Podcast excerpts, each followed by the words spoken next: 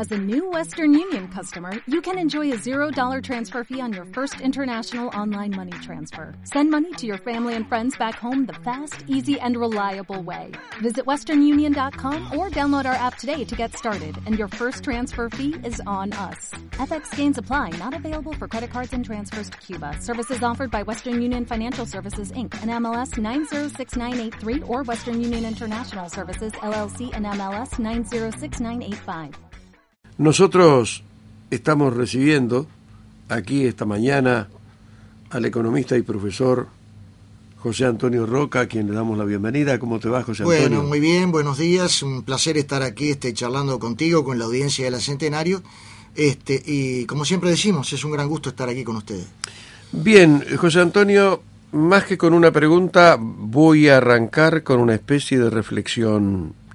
Ayer estábamos hablando que no era no era una casualidad lo que había pasado en Perú hace poco tiempo, cuando la empresa multinacional Conga de minería a cielo abierto se iba a instalar en el vasto territorio de Cajamarca y el pueblo la corrió a la empresa.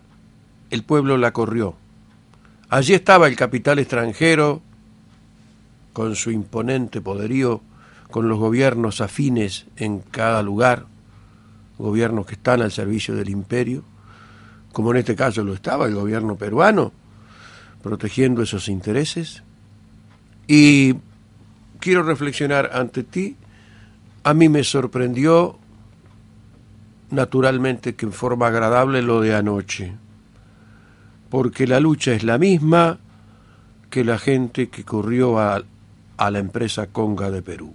Eh, es exactamente igual, es el capital extranjero, son las multinacionales, es el plan IRSA, que vienen por todo para que por los ríos marrones, como decía aquel jerarca del imperio norteamericano, para que la cuarta flota entre por las aguas marrones, que es la entraña de América, a llevarse lo que queda.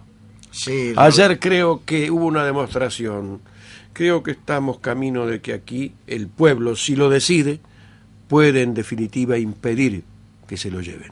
Sí, la verdad que yo también quedé gratamente sorprendido por la magnitud de la manifestación y creo que ya comienza a visualizarse un hecho, que el papel de estas grandes compañías, el papel de estas grandes corporaciones multinacionales, de estas grandes empresas, ya deja de ser para mucha gente literatura, deja de ser un aspecto teórico, para ver eh, en carne propia muchas veces este, los efectos de la impunidad para estos grandes capitales. Es decir, el tema ya de la defensa de la naturaleza, que muchas veces se presenta o se trata de presentar, incluso por culpa de algunos ecologistas también, como la defensa de los cisnes de cuello negro, con todo respeto por los cisnes de cuello negro, no, no tengo nada contra ellos, pero el tema de la defensa de la naturaleza, en definitiva, es la defensa de la vida. Cuando defendemos el aire, el agua, cuando defendemos los, eh, los ríos, la tierra, estamos defendiendo la capacidad de respirar, la capacidad de, de, beber agua limpia, la capacidad de tener un ambiente sano, amén también de los efectos productivos, porque esa defensa de esos recursos naturales implica también el potencial de utilizarlos en función de los intereses del pueblo y no en función de los intereses de algún gran grupo. Es decir, si de repente ese sacrificio de algunos aspectos naturales fuera en función de decir, bueno, mejoramos la calidad de vida de los uruguayos, esto va a dar un desarrollo de un conjunto de industria, de fuentes de trabajo en largo plazo, pero no, aquí lo que está en juego es como decías tú, es el saqueo, es un plan de, de saqueo de los recursos básicos de América Latina en función de grandes intereses imperiales, el hierro que va a ser usado de repente en la construcción de armamentos, en la construcción de misiles, en la construcción de no sé qué, pero no en función de los intereses del pueblo. Un hierro que de repente la idea básica es que salga por un mineroducto hacia el puerto, y con lo cual, digamos, no, no tiene ningún efecto, digamos, reproductivo sobre el propio Uruguay. Y en función de eso se, se, se destrozan eh, digamos, ríos, se destrozan este, eh, montes, montañas, este, digamos, bosques naturales, es decir, que se corre un enorme riesgo en función de estos grandes intereses. Y nosotros vemos que un gobierno que durante toda una etapa del desarrollo de la fuerza política que hoy gobierna, tuvo un discurso antiimperialista, tuvo un discurso de, control de estos grandes de estos grandes emprendimientos, tuvo un discurso, digamos, por lo menos de cierta defensa mínima de, los intereses nacionales, hoy lo vemos entregado totalmente a los, a los intereses de los grandes capitales. Y con una gran impunidad hasta este momento, por lo menos. Y entonces, este, yo lo sentí ayer como un enorme despertar de mucha gente, sobre todo mucha juventud, y lo cual me alegró enormemente, y el deseo de esa juventud también de, comenzar a profundizar en toda una serie de aspectos, porque yo veía, escuchaba las consignas que, que, se, que se coreaban, veía muchos de los carteles, de los más distintos puntos del país, y estaba realmente este, una defensa de, de los intereses populares, de los intereses nacionales, y precisamente de, de deshacer ese mito de que vienen los grandes capitales para promover desarrollo, de que vienen los grandes capitales para generar fuente de trabajo, de que vienen los grandes capitales a, beneficiarnos, cuando la realidad muestra otra cosa, cuando toda la historia de América Latina muestra otra cosa, cuando de repente más allá de que yo la comprendo, la, la situación, de repente de un obrero de la construcción que durante un tiempito consigue una changuita en alguno de estos emprendimientos, o de algún obrero metalúrgico que también la consigue, pero a la larga, a la larga, digamos, cuando se destruyen estos medios naturales, cuando se destruye eh, esa agua, cuando se destruye ese, río, cuando se destruye ese, ese paisaje, cuáles son los efectos sobre la pesca, cuáles son los efectos sobre el turismo, cuáles son los efectos sobre la producción. Y entonces ese obrero que hoy este, consigue esa changuita, mañana pierde otras changuitas en el frigorífico, en el turismo, en otras actividades. Es decir, que cuando se analiza los efectos de estas grandes inversiones, deben analizarse en profundidad. No solamente en un tema costo-beneficio inmediato, que eso le interesa a los grandes capitalistas, que miden todo en función de, su beneficio inmediato, sino en función del interés nacional y del interés popular. Y eso creo que es la base de lo que debe ser cualquier análisis sobre estos temas. ¿no? Bien, llega por aquí un razonamiento que me parece correctísimo.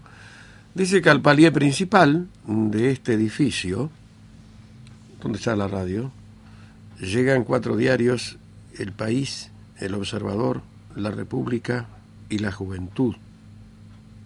Sobre la marcha, El Observador y La Juventud fueron foto principal de tapa. El país, página completa en la sección B, que también es una sección muy importante del diario, digamos.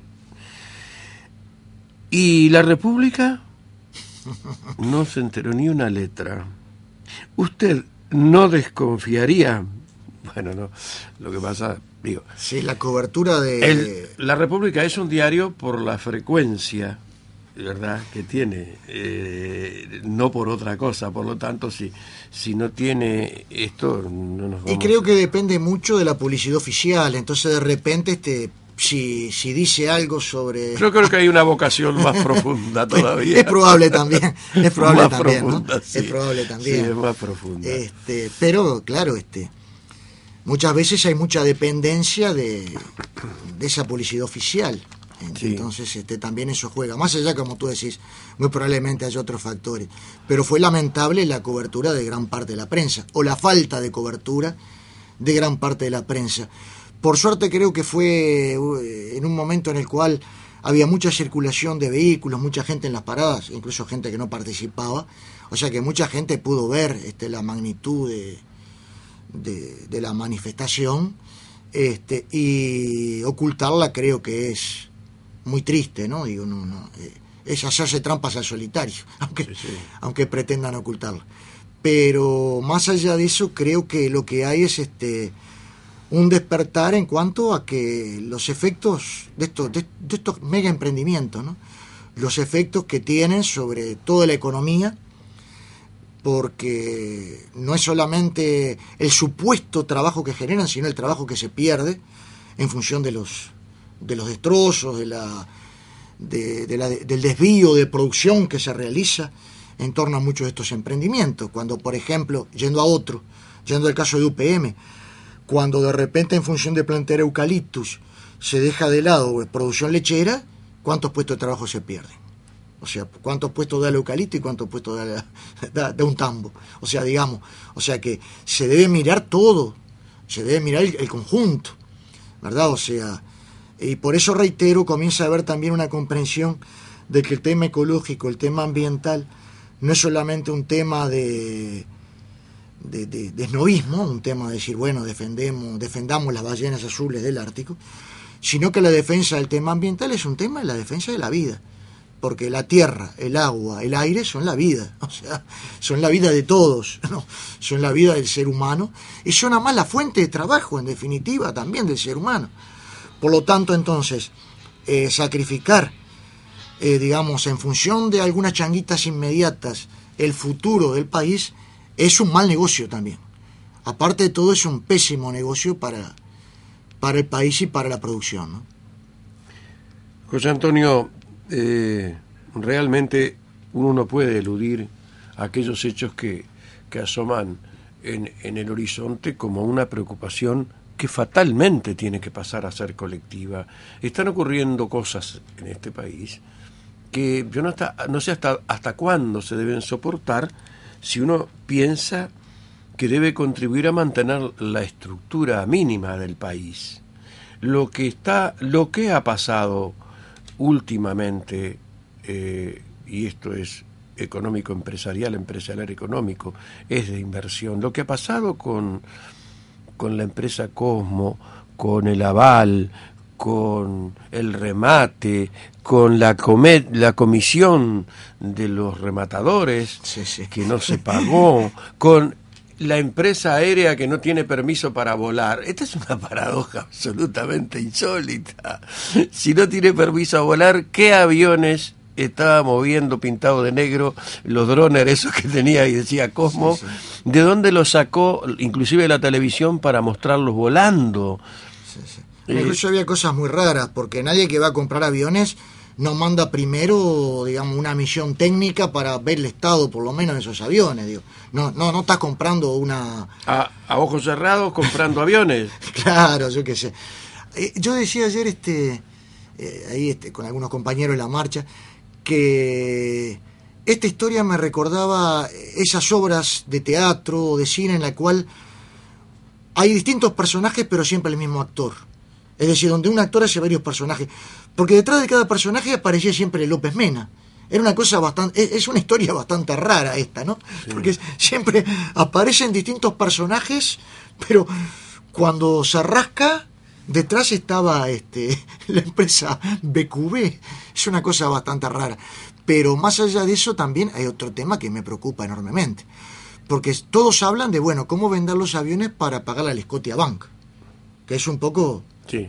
Este el acreedor de, parte de esta historia, de la cual salió el gobierno como fiador del 100%. O sea, una historia también terrible. Además, está un plun al cual el Banco República le renovó créditos. ANCAP le dio créditos y le renovó créditos y aceptó cheques diferidos. O sea, prácticamente todas las. un conjunto de instituciones del Estado están profundamente involucradas con toda esta terrible historia que ni el, ni el guionista más imaginativo pudo, puede imaginar una, historia de este tipo. Si hoy mañana hacen un culebrón de terror, ¿no? Porque de, sí, tiene que ser de terror. Tendría que ser de terror sobre, sobre, toda esta historia. Viernes 13. Puede, puede ser este, puede tener capítulos de, de gran éxito, aunque claro, también por otro lado el costo que esto está teniendo y va a tener para el pueblo uruguayo, este, comienza a ser realmente terrible. Una irresponsabilidad absoluta, además pidiendo confianza de la gente, cuando esto es la consecuencia de la confianza que les tuvo la gente. Porque todo esto fue consecuencia también de la impunidad con que realizaron toda esta negociación, con un señor Campiani que ya tenía antecedentes bastante dudosos, por ser este, cauteloso en mis expresiones.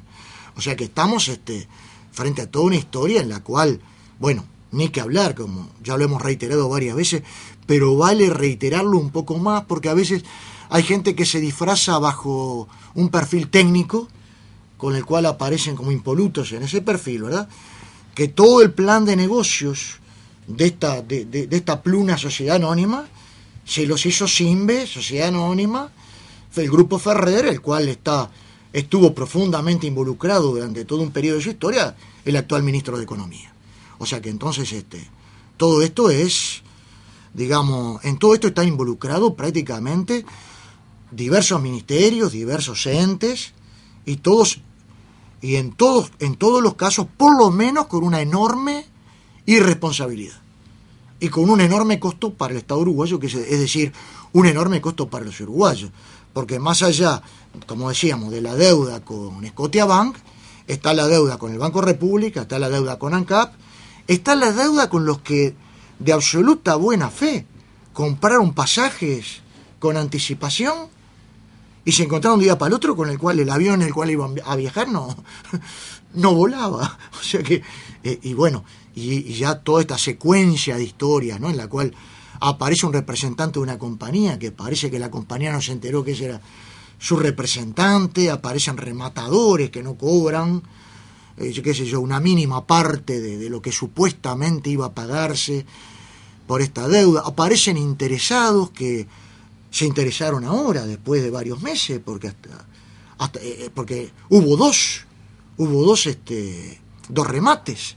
En el primero no se presentó nadie, en el segundo se presentó uno solo, con aparentemente con una sabanita por arriba, ¿no? Qué sé yo, no, no, lo conocía nadie. este, sí, claro, vino con el nombre cambiado y todo, no, no era fácil identificarlo. Era fácil identificarlo. Este, y ahora aparecen también otros supuestos interesados de todo tipo, que uno dice, bueno, este, esto es una gran confusión, una gran mentira, es un querer este, ganar tiempo, no se sabe para qué, es un querer no asumir responsabilidades, ¿no? Uno ya no sabe muy bien a qué atenerse porque a veces da la impresión que ni ellos mismos saben a qué atenerse, ¿no? Este, y las explicaciones que dan son realmente este, muy, muy poco explícitas, valga, valga el juego de palabras. Y seguimos en el baile de privatizaciones e inversión extranjera y no podemos olvidarnos que de aquella cantidad de millones, eh, la inversión de dos mil millones o no sé cuánto que iba a traer Botnia o UPM, Recordemos que en definitiva la plata que trajo fue un crédito del Banco Mundial del cual es garantía el Estado uruguayo. Exactamente. Exactamente. O sea que yo creo que hay que repetírselo a la gente para que entiendan que cada uno de los uruguayos es garantía de Bosnia UPM que deja 39 millones de canon en el Uruguay y exporta por 2.000 a 3.000 millones de celulosa. Esas son las cifras que ustedes tienen que tener en cuenta. Pero hay otra cosa. ¿Y genera cuántos empleos? Te lo pregunto a ti que tenías la cifra exacta. 209. 209. trabajan. Y hay marchas por el hambre y la pobreza eh, que encabeza la FLUF, el intendente, y los políticos actuales en Fraivento. Sí, sí, sí. Eh, gente que defendió a capa y espada ese emprendimiento, ¿no? Porque vamos, vamos a no olvidarnos de, de la historia de esos personajes, ¿no?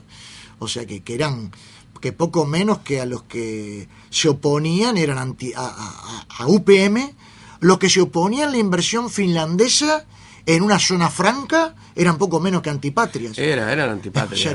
y quedaban en calidad de parias los opositores reales. Pero hay otra cosa, también el secretismo que marcó ciertos pasajes de la llegada de Montes del Plata. También. También. Cuando el contrato, aquel. Creo que ahora tuvo algún problema con el intendente de, Colonia. Hubo problemas. Porque están destrozando bosques naturales, ¿no? Eh, un día lo escuché en la prensa, después el otro día desapareció el tema. No, no, no sé qué, no ahora, claro, yo, Yo me pregunto si el intendente de Colonia, que apoyó todo esto. También. Apoyó todo esto, no ¿Qué creyó que venían a hacer con lo que había en Colonia? Que venían a, hacer un parque de diversiones, los de, los de Arauco y los de Montes del Plata. Sí, sí, sí. Sí, porque lo que pasa es que ahora se están dando cuenta, me parece, José Antonio, que el costo político es enormemente voluminoso para quienes han apoyado la venta del país. ¿eh?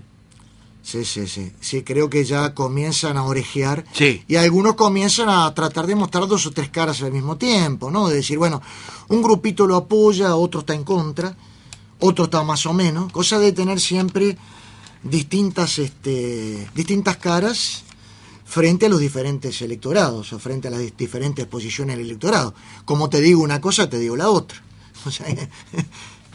Bien, eh, Alejandra nos avisa que el Canal 10 pasó el acto en directo y vi la enormidad de gente. Y, y no fue una enormidad de gente, que seguramente lo saben los canales, que haya venido porque los canales dieron la noticia de que esto iba a ocurrir. Ningún canal dijo una sola palabra antes de que esto ocurriera. Cuando los desbordó la gente que vino ayer, claro, dijeron, no, vamos a ruborizarnos un poquito. hemos escondido todo lo oficial eh, o que perjudica al gobierno, pero ya esto no lo podemos ocultar y por eso ayer lo cubrieron.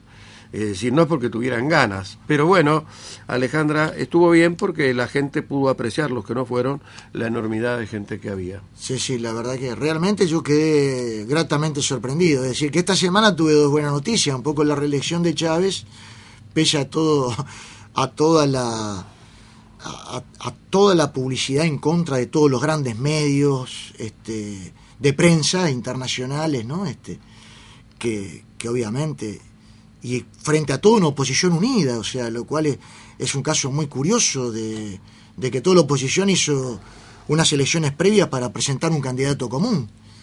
Y pese a todo tratan de mostrarlo como un triunfo de la oposición, pese a la, pese a la tremenda derrota, la, esa, esa gran prensa, una, una, cosa muy curiosa, pero creo que también es otro triunfo de la defensa de, de, las riquezas naturales de América Latina, ¿no?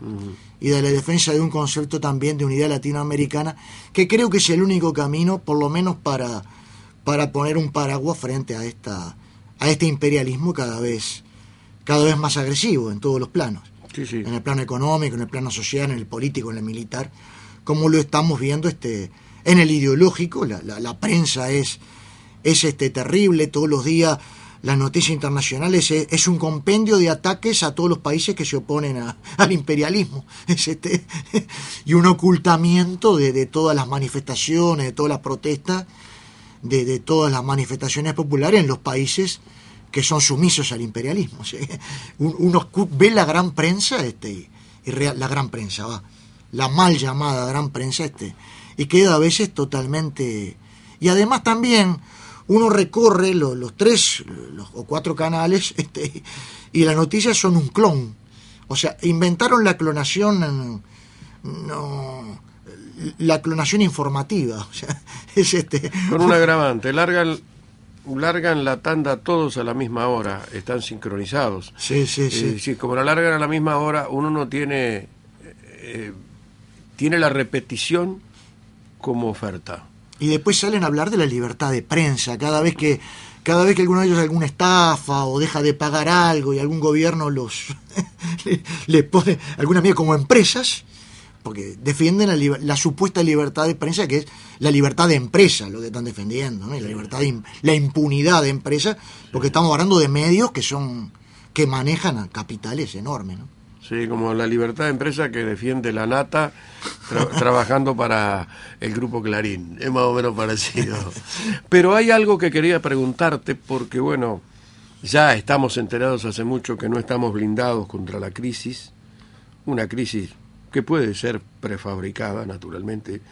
Eh, el capitalismo venía dando tumbos y seguramente la crisis debe tener un fin para volver a meterse en el camino pero las cosas que he oído, eh, Roca, en estos días de Grecia y España son enormemente preocupantes. Un presidente español que ha tenido que dejar de hablar de economía con una crisis nunca alcanzada, 6 millones de desocupados en España, pero tiene que hablar ahora que no va a permitir la disolución del Estado español. Miren en, en qué campo estamos. Evitar la disolución del Estado español y, y, consecuentemente el achicamiento de los ámbitos de la corona de los Borbones. Parece que nos remontamos siglos atrás, pero, estamos en la misma. Lo de Grecia cuando fue Angela Merkel el otro día. Es decir, en Grecia lo único práctico que tienen es que la represión es continua. No es lunes, miércoles y viernes o martes, jueves y sábado. Es continua. Lo peor que en Uruguay están tomando las mismas medidas que llevaron a esa magnitud de la crisis en estos países. Es decir, en un momento en el cual este, casi todos los países que buscan competir están jugando a debilitar sus monedas y a limitar importaciones, Uruguay está jugando a fortalecer su moneda con un gran costo, como decíamos en la charla pasada, un poco, eh, digamos, la deuda que paga el Estado uruguayo a los que le prestan dinero eh, es de las mayores del mundo en este momento. Aumentó la, la llamada tasa de referencia. Esto, como decíamos también, lo, reiteramos. Disculpen, pero por si hay algún, algún oyente distinto o nuevos oyentes, digamos, el Estado uruguayo les está pagando más a, lo que a los que le prestan, cuando, por ejemplo, Brasil les está pagando menos, está disminuyendo lo que les paga. Los que le prestan al Estado uruguayo, que ya hacen un gran negocio, están haciendo más negocio los que le prestan en pesos, y entonces muchos de estos especuladores salen a vender dólares para prestarle pesos al Estado uruguayo.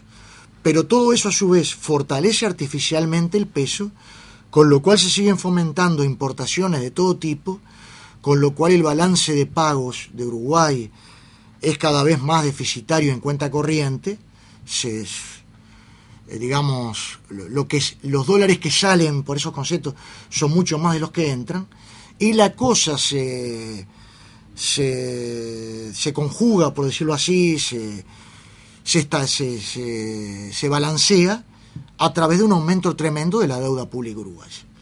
Una deuda pública que sigue creciendo y una deuda pública que día a día se emiten títulos de deuda. Y, entonces este, Uruguay está perdiendo competitividad, para usar el término economicista, continuamente, y la está perdiendo ahora con Brasil, y está fomentando todo eso que llevó, que llevó por un camino similar, que Uruguay esté recorriendo, con atraso, como en muchos casos, a lo que llevó a la, a la gravedad de la crisis en Grecia, a la gravedad de la crisis en España, a la gravedad en muchos países europeos que hoy ya están ya en niveles prácticamente de desintegración. Y lo peor que no es la primera vez que recorremos este camino. Ya en los últimos 30, 40 años es la tercera. Es la tercera porque ya pasó eh, con la tablita, ya pasó en los 90 con lo que en lo particular llamamos la neotablita, y que llegó a la crisis del, 2002, y está pasando nuevamente ahora con un frenesí desbocado, con, un, con una con una ortodoxia, de, digamos, respondiendo a lo que aconseja el Fondo Monetario Internacional, realmente espeluznantes viendo los resultados de todas estas historias, ¿no? Entonces uno dice, este, qué sé yo, ¿a dónde vamos? ¿A dónde vamos? Quo vadis? vamos a ir a la pausa y seguimos porque tenemos otras preguntas que son más domésticas y tienen que ver con las últimas subas en productos eh, elementales Está bueno porque nos lleva a los temas diarios, ¿no? A los temas diarios. ¿No te encantaría tener 100 dólares extra en tu bolsillo? Haz que un experto bilingüe de TurboTax declare tus impuestos para el 31 de marzo y obtén 100 dólares de vuelta al instante. Porque no importa cuáles hayan sido tus logros del año pasado, TurboTax hace que cuenten. Obtén 100 dólares de vuelta y tus impuestos con 100% de precisión. Solo con Intuit TurboTax. Debes declarar para el 31 de marzo. Crédito solo aplicable al costo de la presentación federal con TurboTax Full Service. Oferta sujeta a cambios o cancelación en cualquier momento.